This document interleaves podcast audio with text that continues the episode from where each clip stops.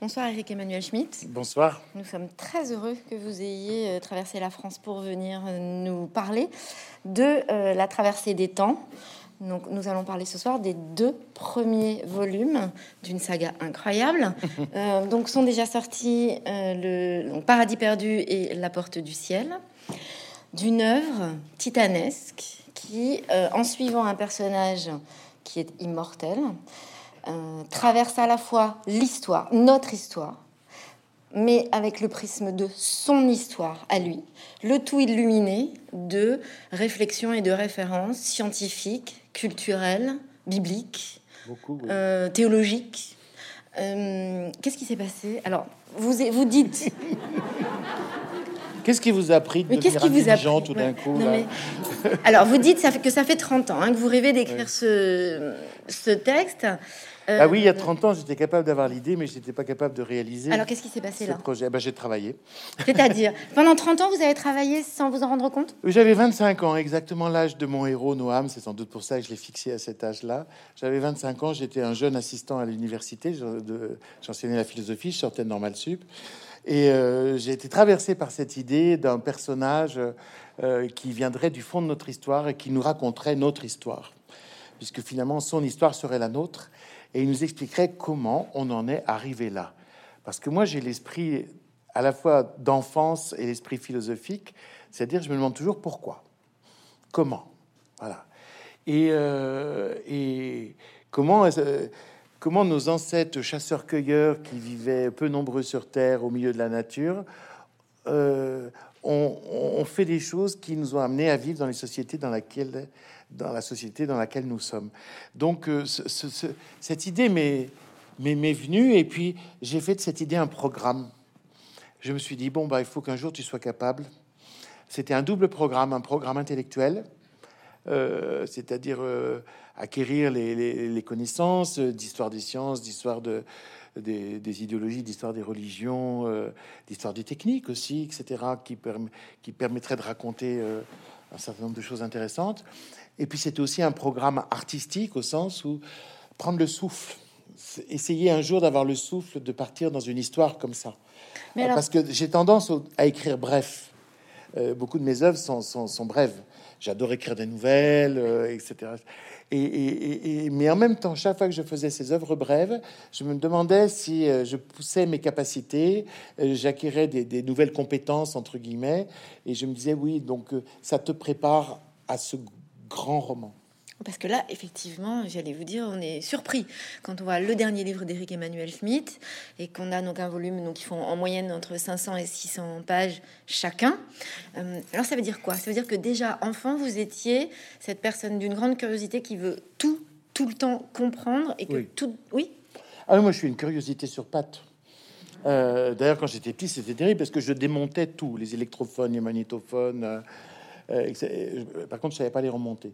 Euh, non, non, j'ai toujours voulu comprendre. J'ai toujours eu cet esprit et, voilà. Alors là, je l'applique à,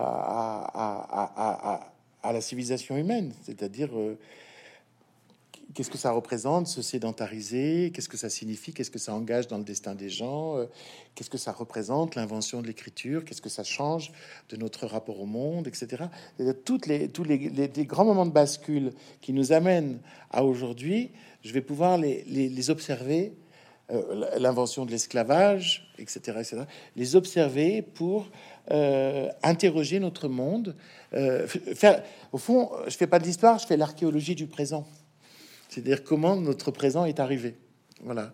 Et en fait, euh, plus qu'un projet historique, c'est plutôt un projet philosophique. Comprendre, toujours comprendre. Et voir que quand quelque chose arrive dans l'histoire humaine, ça, qu'est-ce que ça apporte, qu'est-ce que ça enlève, et qu'est-ce que ça engage d'horizons différents. Euh, les, gens qui vivent le changement ne s'en rendent pas compte. Regardez-nous quand on a vu arriver les ordinateurs il y a quelques années, on s'est pas rendu compte euh, de là où ça nous amène aujourd'hui. C'est allé très vite et c'est allé comme sans nous. Et c'est ça qui est très curieux dans toute l'histoire humaine, c'est que ce sont les hommes qui inventent des choses et après c'est comme si ça se passait sans eux. Mais c'est quand même pas banal d'avoir 25 ans et de s'interroger sur le néolithique. Ah bon? C'est pas banal. Je sais pas.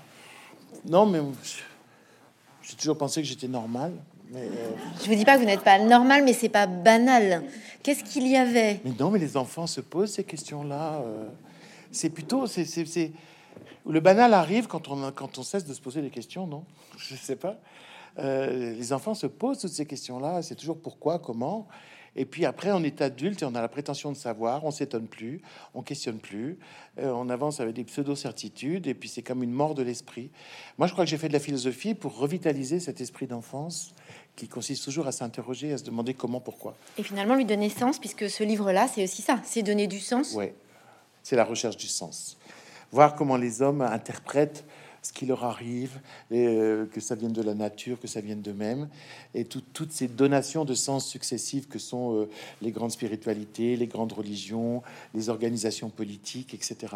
Oui, oui, c'est comment, comment, euh, comment l'homme fabrique du sens. Est-ce qu'il y a de la nostalgie dans ce livre quelque part? Alors on peut le croire à cause de- du titre Paradis perdu, qui est le titre du premier. Euh, C'est-à-dire, j'hésite entre vous dire, soit je suis pas du tout nostalgique, soit je suis multi-nostalgique. C'est-à-dire que euh, mon propos, c'est aussi de montrer euh, l'intérêt de vivre qu'il y avait à chaque époque. Euh, dans, le premier, dans le premier volume, Paradis perdu, je crois que j'arrive à montrer que c'était très très agréable de vivre il y a 8000 ans. Et, et puis après, de montrer que c'est la même chose en Mésopotamie, quand la civilisation se crée, etc. En même temps, il y a les injustices, les, les scandales et les horreurs. Mais euh, oui, montrer le, nectar euh, de chaque époque. Euh, Paradis perdu, c'est vrai que c'est commencer toute la toute, toute- toute l'oct- l'octalogie, puisqu'il y aura huit tomes. Commencer l'octalogie par Paradis perdu, ça envoie un sens très fort. Euh, mais ce que je veux dire par là, c'est que oui, je crois qu'il y a quelque chose qui s'est perdu dans notre rapport à la nature. Parce que l'histoire de l'homme, c'est l'histoire de l'occupation du territoire, c'est l'histoire de la domestication, de la flore, euh, de, la, de la faune, Euh, c'est l'histoire de l'envahissement de la terre par l'activité humaine, Euh, c'est l'histoire de la diminution des espaces sauvages et, des espaces laissés euh, euh, à ce qui n'est pas nous. Et ça, je ne vois pas ça forcément ça comme quelque chose de positif. C'est-à-dire qu'aujourd'hui, on est dans. Euh, D'ailleurs, on est dans, ce qu'on appelle l'anthropocène, hein, c'est-à-dire euh, l'homme qui, est partout. Et ce que je veux dire, c'est qu'on peut même le mesurer euh, d'une façon géologique, c'est-à-dire en faisant des carottes dans la terre. On- vous savez, on peut, noter différents moments de la, Terre. Et maintenant, on voit dans une carotte l'espace où il y a la pollution due à la présence humaine. Euh, donc, on est en train de, notre présence modifie quelque chose profondément de cette planète, alors que ce n'était pas le cas au début. On était euh, des, animaux parmi les autres. Donc, je, je, je, je, je, je- je m'in- je m'interroge et je m'inquiète parfois euh, de cet envahissement absolu que je trouve assassin et insouciant et arrogant. Euh, C'est-à-dire que, voilà, considérer que, que, la nature, euh, les sols, euh, les, animaux, les, les, plantes nous appartiennent et qu'on en fait ce qu'on en veut, qu'on devient, comme disait Descartes, comme maître et possesseur de la nature, c'est une chose qui finit par être dangereuse pour nous-mêmes, pour, pour la survie des autres espèces, mais pour la nôtre aussi. Et puis, c'est aussi un désenchantement. Euh, ça, je pense qu'on le sent très bien dans les deux, dans les deux premiers tomes. Et en même temps, euh, on voit bien, vous êtes à la fois désenchanté, effectivement, mais en même temps, vous avez foi en l'homme et en sa capacité à dépasser. Alors, notamment, évidemment, il y a ce fameux épisode du déluge, hein, c'est-à-dire que là, on- en fait, vous nous aidez à prendre conscience que euh, la perspective de la fin du monde est, est finalement indispensable. Bah, C'est-à-dire la fin du monde, c'est une histoire sans fin. C'est-à-dire dès qu'il y a des hommes, il y a des théories sur la fin du monde. Il n'y a, jamais eu de civilisation qui a occupé la Terre sans craindre la fin du monde. D'abord, je pense c'est une projection de l'individu sur l'espèce. Euh, c'est de sa propre mortalité qui, fait craindre la mort. On, craint la mort de soi, mais du coup, ça suffit pas. On craint la mort de tout. Euh, donc, il y a toujours cette angoisse par rapport de, de- la fin du monde.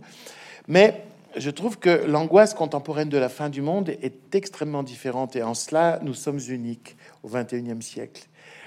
Euh, avant, quand on craignait la fin du monde, on, craignait l'intervention de qui? Des dieux, de Dieu ou de la nature. Aujourd'hui, on se dispense des dieux, de Dieu ou de la nature, l'homme suffit. Et aujourd'hui, quand on a peur de la fin du monde, au fond, on a peur de l'activité humaine et de l'emprise humaine euh, sur, sur, la planète. Et ça, c'est totalement nouveau. Ça n'a jamais été dans l'histoire. Mais parce que justement, on n'est pas au bout, parce que euh, l'histoire va continuer après nous, mais on est dans un moment où effectivement l'occupation humaine euh, de la planète est absolument euh, effrayante et n'a jamais été, la population n'a jamais été aussi nombreuse, l'industrie, etc.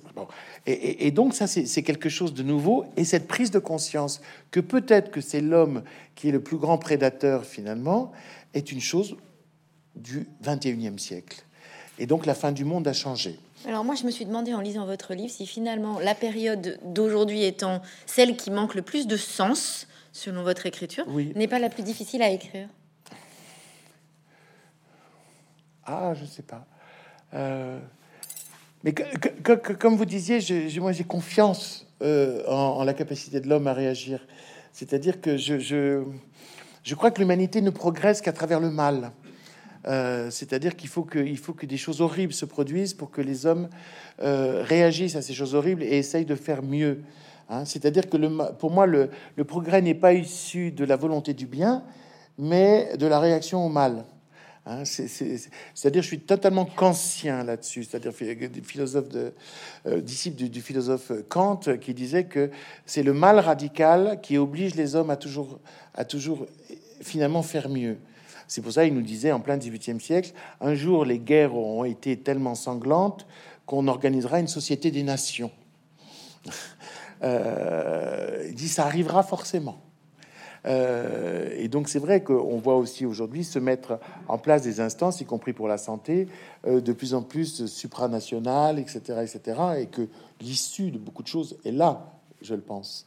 Après, on vit euh, dans un lieu et c'est ce lieu qui doit compter. Mais il y, a, des problèmes qui peuvent pas être résolus à l'échelle du lieu, mais qui doivent être résolus à des échelles plus grandes. Et donc, euh, voilà, moi, je, reste quand même positif, c'est-à-dire que notre présent est traversé de crises, mais enfin, tout le temps, euh, l'humanité a été en crise, et je pense que le, génie humain et la capacité de survivre à des crises et, de progresser par des crises. Et quel rapport vous avez au temps, Eric Emmanuel Schmitt, puisque alors vous écrivez dans votre livre que les nostalgiques sont ceux qui regrettent le passé tel qu'il fut et que les modernes sont ceux qui veulent transformer. Bon, euh, et donc c'est un livre sur le présent parce que euh, vous proposez un voyage, mais pas seulement dans le temps, c'est aussi un voyage géographique. C'est presque de la géopolitique culturelle. Ah oui, oui, tout à fait. Euh, donc quel rapport au temps vous avez vous? Moi. Le temps est mon, le temps est mon ami, pas mon ennemi. Euh, je, pense ça parce que mes parents étaient deux sportifs de haut niveau. Ça s'est arrêté là, hein, moi. Euh, no sport, comme disait Churchill. Euh, mais, c'est-à-dire qu'ils avaient ce rapport au temps extraordinaire des sportifs, c'est-à-dire que le temps est ce qui leur permet de changer leur corps puisque l'entraînement permet d'avoir un corps supérieur et, de faire des choses qu'on n'arrive pas à faire si on, ne s'entraîne pas. Et donc, euh, cette idée que le temps est mon ami et qu'il peut m'aider à devenir meilleur et à faire des choses grandes euh, est, une, idée qui m'accompagne depuis toujours. Et que vous voyez, quand je vous disais, au fond, euh, le jeune homme de 25 ans qui se dit un jour je serai capable d'écrire ce livre, le temps est mon ami. C'est-à-dire que j'ai utilisé le temps pour, pour, pour, essayer de, m'amener à, à, réaliser ce, ce, désir. Donc, j'ai pas un rapport. Euh, le temps n'est pas le temps n'est pas ce que je subis. Le temps est ce qui me permet d'être et ce qui permet d'être mieux. Est-ce que vous écrivez aussi que finalement nous ne vivons pas toujours dans l'époque dans laquelle nous avons la sensation d'être c'est une grande interrogation sur le temps. Oui, oui, oui. Alors ça, je le crois profondément. Je pense qu'il y a des, des, des, êtres qui sont nés, euh, qui étaient faits pour être dans un autre temps. Vous, par exemple? Et eh bien, de temps en temps, je me pose la question. Le rapport que j'ai avec la nature, c'est pour ça que c'est apparu dès le premier tome. le rapport que j'ai avec la nature me semble être d'un autre temps. C'est-à-dire que je, moi, je fais partie des tarés qui peuvent embrasser les arbres, qui, qui, sentent les énergies cosmiques, qui repèrent où il y a de l'eau. c'est comme si j'étais moi-même une branche de noisetier, vous voyez.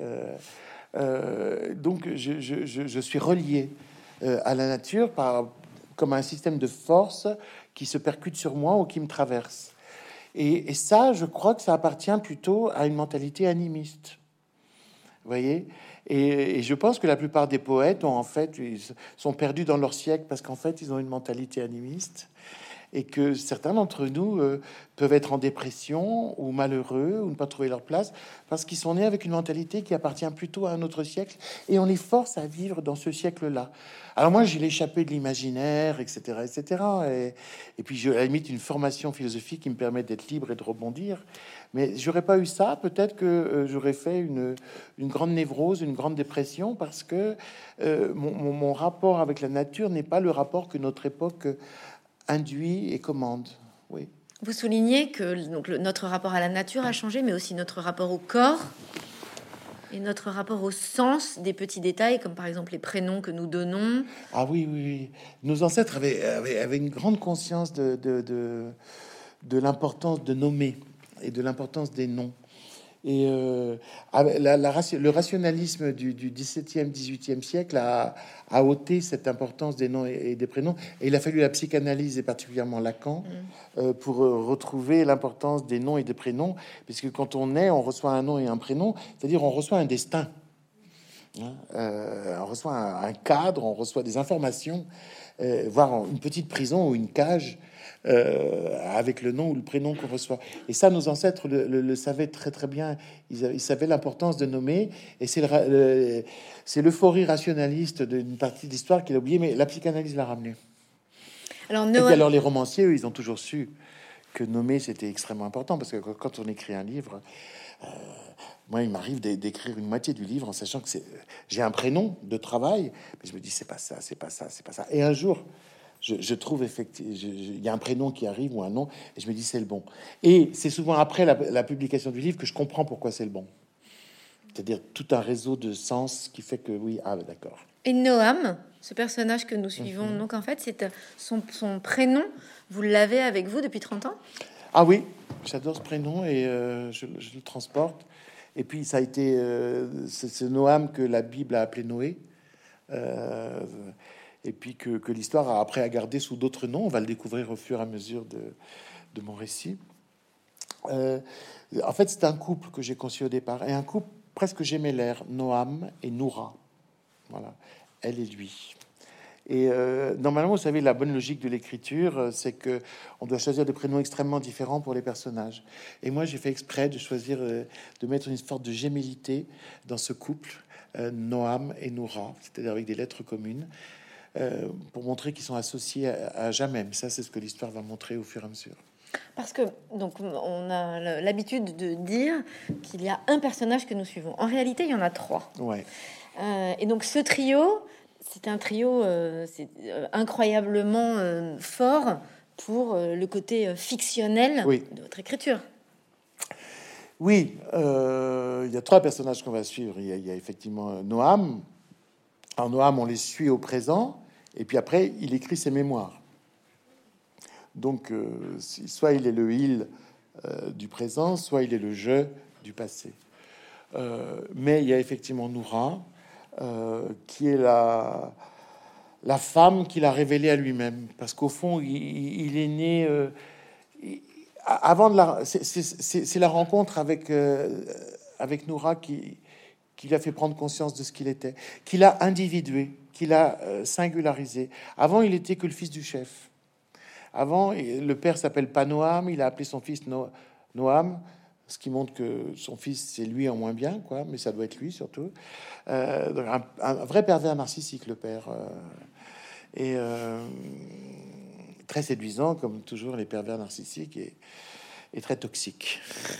Et donc, Noam se disposait à être simplement le fils de son père et donc à avoir une vie qui était la, la vie de quelqu'un d'autre. Il allait vivre la vie d'un autre. Voilà. Et puis, parce qu'il rencontre Noura, il va vivre sa propre vie.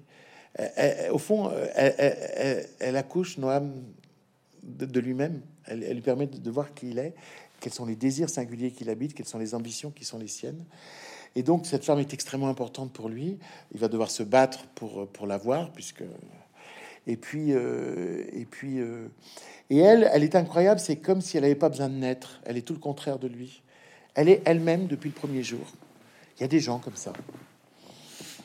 Elle, euh, elle, elle n'est pas une femme comme la société de son temps demande qu'on le soit.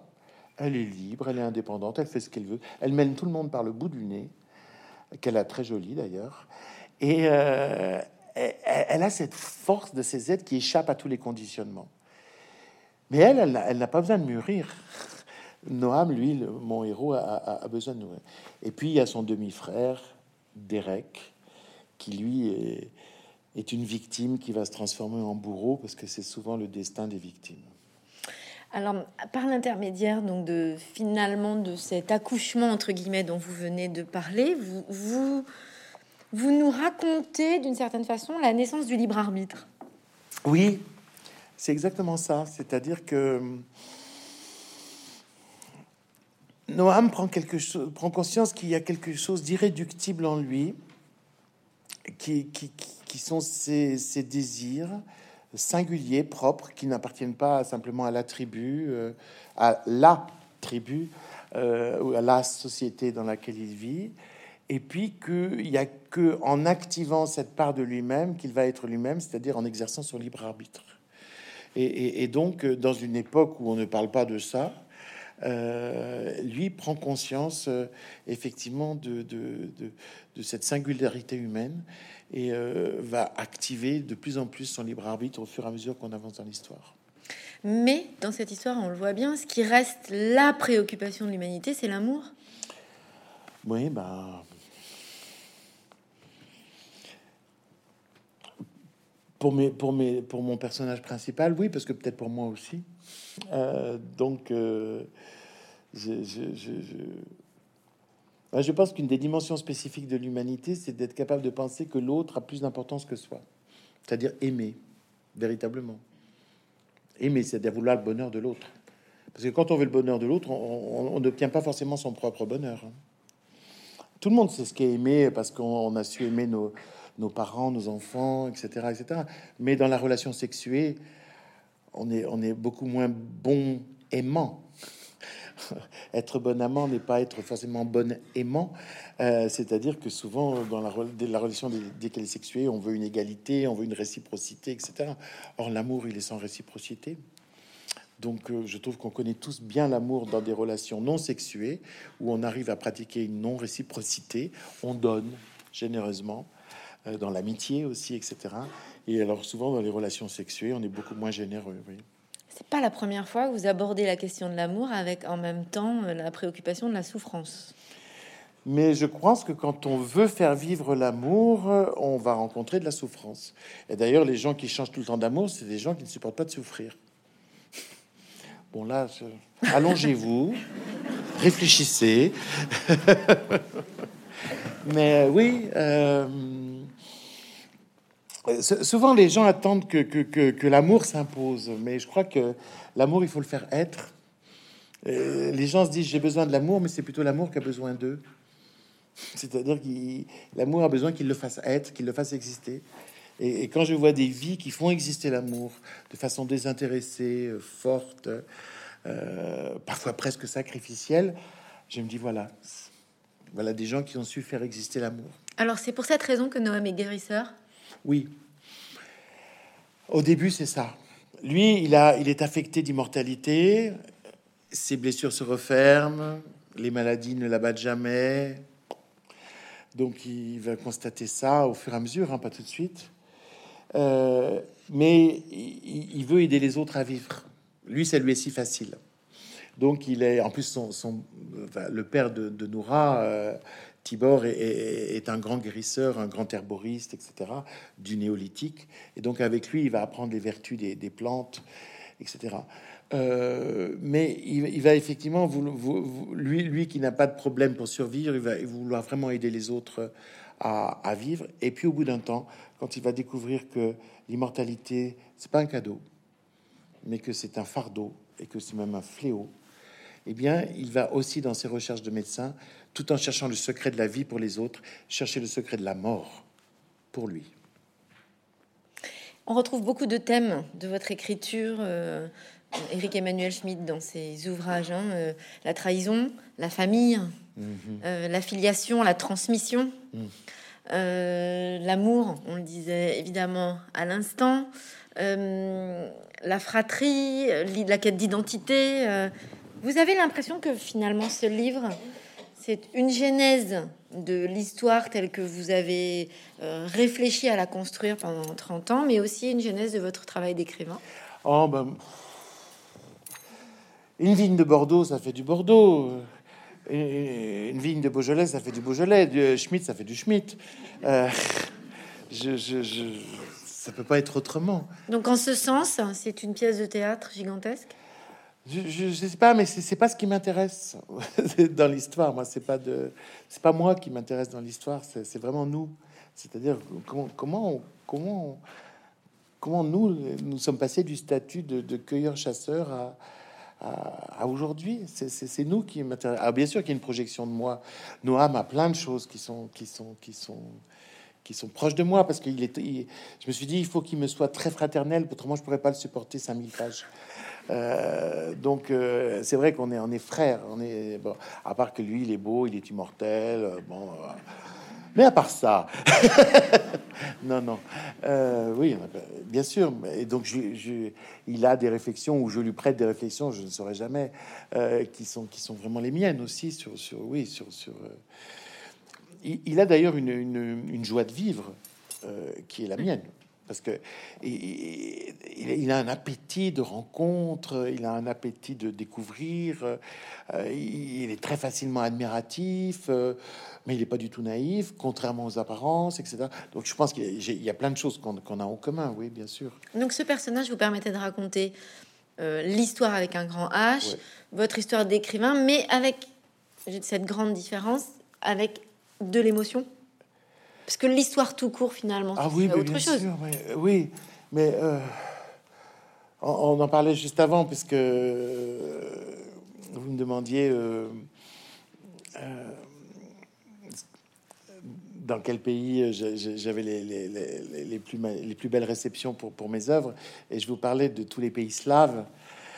mais moi, j'écris avec ma tête, avec mon cœur et avec mon corps. C'est-à-dire, j'écris avec ma tête, c'est-à-dire, il y, a, une réflexion, j'écris avec mon cœur, il y a toujours une émotion ou un sentiment qui génère la phrase, et j'écris avec mon corps, parce que la phrase, elle a une, elle a une sonorité, elle a un rythme, etc. etc. Donc voilà, c'est mon aspect slave, oui. Euh, mais euh, l'émotion est extrêmement importante. Moi, je crois que c'est très, très, très, très. Alors, c'est évident que dans le roman, l'émotion compte, mais, mais je pense que l'émotion compte même aussi dans la réflexion. Euh, c'est-à-dire que euh, si on fait pas, il y a que l'émotion qui peut tout d'un coup faire bouger les frontières intérieures de quelqu'un. Parce que tout d'un coup, dans une émotion, il est capable de perdre un préjugé ou de remettre en question une façon de voir qu'il a toujours eu. Donc je crois vraiment à la puissance de l'émotion pour déplacer les idées et pour déplacer les préjugés et pour, pour, même euh, décaper certaines opinions. Moi, moi je, je, le, je le crois vraiment. J'ai toujours essayé de le pratiquer dans l'écriture. Je, prends un exemple, Monsieur Ibrahim et les fleurs du Coran. Mm. Euh, c'est un petit texte sur, sur, sur euh, l'amitié, l'amour entre un, un, petit garçon juif et un épicier musulman. Bon, c'est un texte sur la tolérance. Euh, si j'avais écrit un, moi j'étais formé à écrire des essais plutôt. Hein. Si j'avais écrit un essai sur la, sur, sur la tolérance, on aurait tiré à 500 exemplaires, il serait dans les bibliothèques, et qui l'aurait lu? Des gens qui étaient déjà tolérants. Parce que vous avez déjà vu un mec intolérant lire un essai sur la tolérance Non. Bon. Donc ça sert à rien d'écrire sur des trucs comme ça. Vous voyez ce que je veux dire oui. Tandis que vous écrivez une histoire et vous prenez, vous créez une sympathie pour Monsieur Ibrahim, vous créez une sympathie pour Momo, Moïse, et, et ben, tout d'un coup vous emmenez les gens, vous les prenez par la main, vous les emmenez doucement, parfois loin de certaines opinions ou préjugés ou pré-pensées qu'ils peuvent avoir. Et c'est ça la force de l'émotion, mais c'est-à-dire de la littérature, euh, de la fiction, euh, qui est de, justement de, pouvoir travailler avec d'autres armes que le, que le pur concept. Et ces livres-là, vous aimeriez qu'ils soient reçus de quelle façon? Bah, pour l'instant, comme ils sont reçus, ça me va très bien. hein. J'entends. Quand vous parlez de, de- donc de Monsieur Ibrahim, hein, bon, euh, vous avez cette envie finalement de d'infuser de la tolérance. Oui. Et là, vous avez envie d'infuser quoi hein? Ah bah euh, en finir avec le ça de soi. Euh, je prends juste un exemple. Euh, dans le premier tome, Paradis perdu, tout d'un coup, on voit le, à travers nos héros comment change la vie des hommes. C'est-à-dire que au lieu d'être des bandes de, de, de, de, de 20, in- de 20 individus qui, qui se promènent de territoire en territoire en cueillant et en chassant, tout d'un coup, ils se sédentarisent. Alors c'est une très très bonne histoire et une très très bonne nouvelle pour l'humanité en général, puisque du coup, il va y avoir une explosion démographique à partir du moment où il y a sédentarisation, puisque euh, les, les, chasseuses, les chasseresses cueilleuses, euh, c'est plus sexy chasseresse hein, euh, que chasseuse. Les chasseresses cueilleuses euh, faisaient très peu d'enfants parce qu'il fallait les transporter avec soi. Donc, on, les, préhistoriens pensent qu'elle faisait un enfant tous les cinq ans et qu'elle le nourrissait très, très, très, très longtemps au sein pour éviter de, retomber enceinte. Et euh, à partir du moment où, l'humanité se sédentarise, il y a une explosion démographique. On va se mettre à faire beaucoup plus d'enfants. Donc l'humanité croît. C'est une des premières explosions euh, démographiques. Et en même temps, il y a une moitié de l'humanité qui est condamnée. C'est les femmes. Parce que le statut de la femme change. On invente le foyer, on invente la femme au foyer. Et on invente une, une supériorité de, de- l'homme qui bouge, qui bat, qui, etc., etc., et de la femme qui reste, qui, qui fait des enfants, qui s'en occupe, etc. Et donc une minorisation euh, d'une moitié de l'humanité. Et, et- et ça aurait pu ne pas se faire. Alors c'est ça auquel j'ai envie toujours de, de ramener euh, le lecteur moderne. Tu vis là-dedans, mais sache que ça aurait pu être autrement et que ça aurait pu ne pas se faire. Et ça tient juste à ça que ça soit comme cela. Mais du coup, on peut s'interroger sur la façon dont ça doit continuer. Donc en fait, ce, qui est- ce que j'essaye, c'est de donner des ferments de réflexion. C'est de donner des graines qui, qui, qui fait que chacun va réfléchir à ce qui va de soi, ce qui va pas de soi. C'est-à-dire euh, de ne pas prendre pour naturel ce qui est simplement l'objet des aléas de l'histoire. Alors, dans ce livre, je le disais tout à l'heure, on rencontre beaucoup de personnages célèbres. Oui, Euh, ce sont les personnages que vous auriez aimé rencontrer? Alors là, il y a, y y la fameuse reine Kubaba, euh, qui est une reine légendaire. On sait très peu de choses d'elle. Mais alors, j'avoue que c'est mon personnage préféré. Ah oui, oui, elle est. Ah, c'est la fête. hein. Quand Ouais, elle ouais. arrive, c'est la fête. Ouais. Euh, elle, est, incroyable. Et ce que me disent tous les Mésopotamiens, enfin les Mésopotamiens, les spécialistes de la Mésopotamie, c'est que c'est totalement la mentalité mésopotamienne. D'accord. cette insolence féminine. Cette, euh, parce que le propre de la Mésopotamie, il y, a, il y a 4000 et 3000 ans, vraiment la Mésopotamie ancienne, avant Jésus-Christ, euh, c'était que la plus grande divinité est une divinité féminine. C'était euh, Inanna, appelée aussi Ishtar, la fameuse Ishtar. Et le peuple entier s'identifiait à cette divinité féminine qui était libre dans ses mœurs, qui couchait autant qu'elle voulait, qui était la déesse des prostituées, etc. etc. Euh, et qui en même temps faisait la guerre. hein. Avec beaucoup de bon sens. Avec beaucoup de bon sens, oui, comme la reine Koubaba. Ouais. Et en fait, Koubaba, elle représente cette mentalité. Alors, quand on pense que la Mésopotamie, où il y avait ce féminin dominant, aujourd'hui c'est l'Irak, on se dit quelque chose a changé. Ce qu'on racontera plus tard dans le livre, et dans les autres. Ouais, mais on, on parle aussi. Alors, on sait qu'on va à un moment donné rencontrer Diderot, qu'on va rencontrer Oui. euh, des philosophes, euh, des scientifiques. Est-ce que, alors, je me suis posé cette question. Est-ce que la science quelque part est un personnage dans votre écriture, Eric Emmanuel Schmitt? Ah, je sais pas si c'est un personnage, mais c'est un moment de l'histoire. Pour moi, c'est un, un- un des moments les plus importants de la pensée. C'est-à-dire? Ben, c'est le, le moment où l'univers cesse d'être qualitatif pour être quantitatif. Qu'est-ce que c'est la révolution de Galilée? C'est de dire qu'on va utiliser les mathématiques pour essayer de comprendre l'univers. Avant, avec la logique aristotélicienne ju- jusqu'à donc jusqu'à Galilée et, Descartes, enfin tout ce siècle-là, euh, on pensait que les objets avaient des qualités. Par exemple, le nuage avait la qualité d'être léger, c'est pour ça qu'il était dans le ciel. Alors que la boule de pétanque, enfin il n'y en avait pas à l'époque, la pierre euh, avait la qualité d'être lourde, euh, et donc c'est pour ça qu'elle tombait au sol. C'était la physique des qualités. Tout d'un coup, on passe à euh, une- à la mathématisation de l'univers. Et ça, ça change évidemment absolument tout le regard sur l'univers. Ça va le, rendre beaucoup moins mystérieux, bien sûr. En même temps, qu'est-ce qui est plus mystérieux qu'une loi physique mathématisée euh, hein, euh, Ce que découvre Newton ou Einstein, c'est quand même extrêmement mystérieux. D'ailleurs, Einstein était le premier à dire, il disait ce qui est incompréhensible, c'est que le monde soit compréhensible de façon mathématique. C'est incompréhensible. Voilà. Ça, c'est un espace ouvert à la métaphysique. C'est-à-dire qu'en fait, vous conjuguez, je le disais en intitulé finalement de cette rencontre, vous conjuguez la culture, la littérature, la sociologie, la science et la religion. Oui, beaucoup. En fait, euh, pour avoir alors quoi, un, panorama le plus vaste possible du monde qui vous entoure? Oui, de ce que nous sommes, bien sûr. Alors pourquoi? Pour revenir à quelque chose de plus juste pour être le ferment éventuellement de quelqu'un qui voudrait réfléchir et agir pour quelque chose de plus juste. Et c'est dans, dans, ce sens-là que vous dites, je préfère le mot ou que vous faites dire à Noam dans le livre, je préfère le mot recueil que le mot Bible. Ah oui, bah, vous savez, la Bible, ça veut dire euh, les livres. Et le problème, c'est que c'est devenu le livre. Et en fait, la Bible en grec, ça veut dire le, la Bible, ça veut dire fond la bibliothèque presque, hein, c'est-à-dire le, recueil de, de, livres. Et en fait, la Bible est faite effectivement de différents textes à différentes époques, écrits par différents scripteurs, même s'ils sont inspirés. Et euh, dans une note, je dis effectivement, il vaudrait mieux qu'on dise, euh, le recueil que la Bible, parce que ce singulier qu'on a mis à ce texte lui a, conféré un, caractère euh, comme ça d'autorité euh, sacrée, qui, a été l'objet quand même de, beaucoup de, meurtres absolument épouvantables.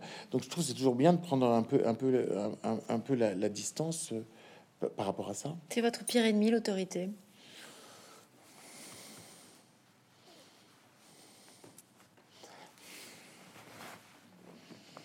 Je, crois que mon, pire ennemi, c'est l'égoïsme et son inconséquence, plus que l'autorité. Parce que je pense même que l'autorité peut dérouler de l'économie, de l'égoïsme et de son inconséquence. Mais euh, oui, moi, ce que j'aime, c'est, enfin, euh, quand, vous évoquiez, hein, quand vous me disiez qu'est-ce que vous voulez que, les, gens tirent euh, de, vos livres, c'est toujours se réinterroger. Enfin, c'est quelque chose de philosophique. Par exemple, là, en, écrivant La Porte du Ciel, arrive pour la première fois dans l'histoire l'esclavage. Et ce qui est très intéressant, c'est de voir qu'en Mésopotamie, en 4000-3000 avant Jésus-Christ, l'esclavage arrive pour de pures raisons économiques. C'est-à-dire parce qu'on a inventé la ville, et donc il faut construire ces murailles, ces remparts, ces canaux, ses défenses, etc., etc., eh bien, il faut utiliser une main-d'œuvre extrêmement importante.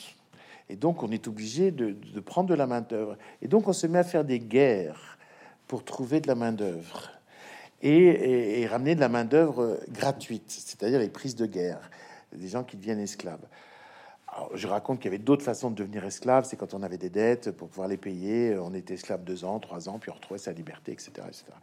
Mais le caractère purement économique de l'esclavage qui apparaît, mais au moins, c'est horrible, mais il apparaît dans sa pureté. Qu'est-ce qui va se passer dans la suite de l'histoire? Les hommes vont justifier l'esclavage avec des arguments essentialistes. Aristote va dire qu'il y a des gens qui sont nés naturellement pour obéir et d'autres pour commander. Puis après, il va y avoir les théories racistes pour justifier l'esclavage, puis euh, des théories religieuses, etc., etc. C'est-à-dire, au moins les choses apparaissent dans leur nudité, leur crudité, et on voit que le reste, c'est un habillage de l'économique et un habillage odieux, insupportable. C'est-à-dire, c'est pire après qu'avant. Voyez ce que je veux dire Alors là, le progrès, on peut vraiment s'interroger sur la notion de progrès. Euh, quant à la réalité de l'esclavage, on peut que constater que c'est quelque chose qui s'est infesté jusqu'à une période récente. Mais je pense que l'esclavage économique existe toujours. Enfin, on le sait par les journaux, etc.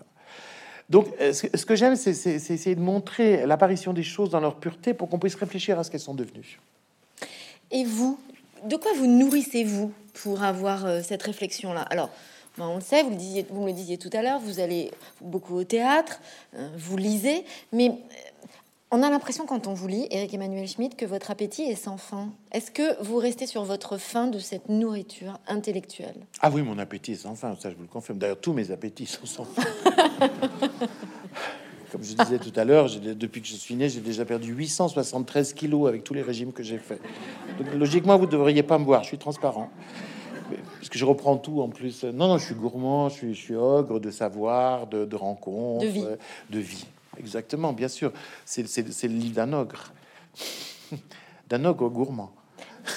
Et alors, je vous posais cette question en intitulé, et finalement, vous ne m'avez pas répondu. Vous avez mis 30 ans. Quel a été l'élément déclencheur pour vous lancer enfin dans cette épopée? J'ai cru plusieurs fois que j'allais y arriver.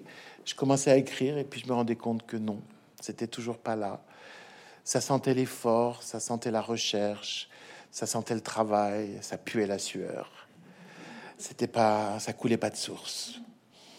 Et puis il y a trois ans, peut-être que c'est lié aussi à la disparition de ma mère, qui m'a fait prendre conscience que le temps passait, euh, qu'on était fragile. Et tout d'un coup, j'ai écrit les premières pages et ça coulait de source. Ça veut dire que le livre était mûr à l'intérieur de moi.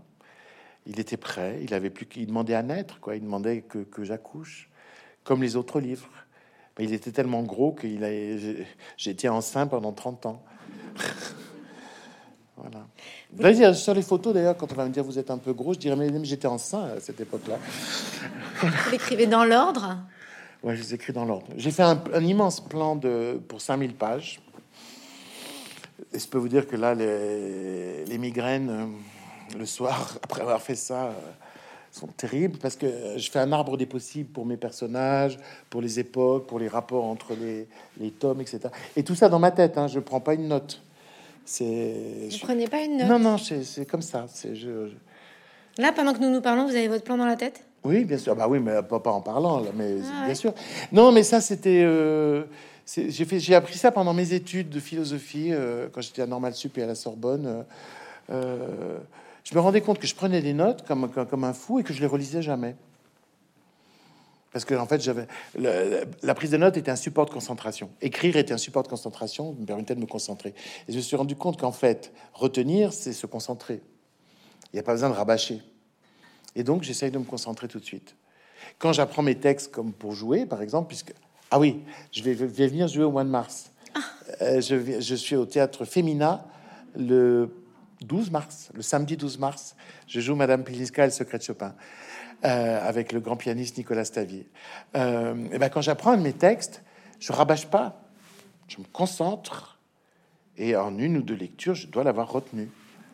La, la mémoire, c'est de la concentration, c'est pas du rabâchage. Quand on arrive à ouvrir la bonne porte, c'est donc moi je travaille comme ça. Donc là, vous êtes lancé. Euh, comment vous travaillez Puisqu'en même temps, vous jouez au théâtre? Vous écrivez du théâtre en ce moment ou pas? Non. Non, je, joue de temps en temps. Là, j'ai joué plusieurs fois dans ce mois-ci. Je vais jouer plusieurs fois encore. Mais, mais c'est une parenthèse enchantée. C'est-à-dire que voilà, je me lève le matin. Je sais qu'on va m'emmener. Euh, à Bordeaux le 12 mars. Euh, la semaine dernière, j'étais à Toulouse et que le soir, je vais me trouver devant une salle pleine et je vais pouvoir jouer, je suis ravi. Puis le lendemain, je me remets à écrire. Vous n'êtes pas immergé dans cette histoire-là tant que vous n'aurez pas terminé. Je suis tellement immergé que je peux en sortir. Vous voyez ce que je veux dire? Moi, quand j'écris, je réponds au téléphone. Non, ce que je veux dire, c'est que en fait, ça me déconcentre pas. Je, je, je par dessus, je réponds et puis et puis je me remets à écrire. Ça ne ça ne m'interrompt pas. Merci Eric Emmanuel Schmitt. Ah.